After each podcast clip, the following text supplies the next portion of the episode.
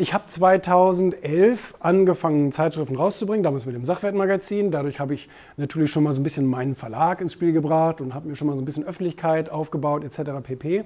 Ähm, aber als ich dann das Erfolgmagazin aufgebaut habe, oder sagen wir mal, wir haben den Prototypen gebaut, den Prototypen, konnten da auch einige Inhalte von Wirtschaft TV, von, vom Sachwertmagazin und so, konnten wir einige Inhalte dort mit rübernehmen für so einen Prototypen, weil den brauchst du. Du brauchst einen Piloten, mit dem du, also ein Produktdummy, mit dem du dann zu so jemandem hingehst und sagst, Mensch, Herr Klitschko, würden Sie da mitmachen?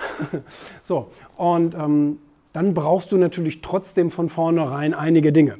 Du brauchst ein gutes Produkt. Also es muss inhaltlich und auch, und auch, und auch gestalterisch ein tolles Produkt sein.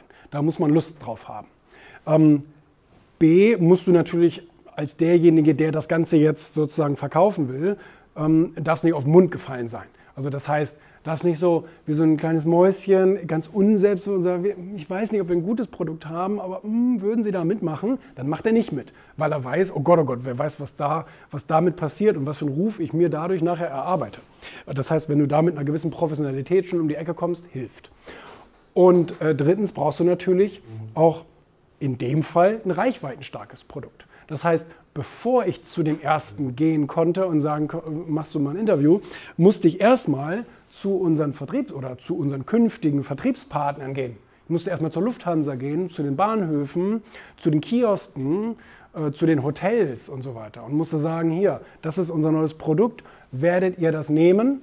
Äh, hier in großer, in großer Stückzahl sozusagen, weil ich dann dadurch eine Auflage zusammenschustern konnte und damit konnte ich dann auch zu so jemandem gehen und sagen, wir fangen zwar nicht mit 100.000 an, aber wir streifen und ähm, wäre das, wär das machbar.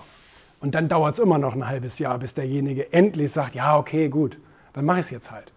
Aber natürlich ist es dann wieder diese Disziplinarbeit und dran zu bleiben. An Dieter Bohlen bin ich acht Jahre dran gewesen, bis der endlich gesagt hat, ja, okay, jetzt mache ich mit. Also da hilft dann auch die Disziplin.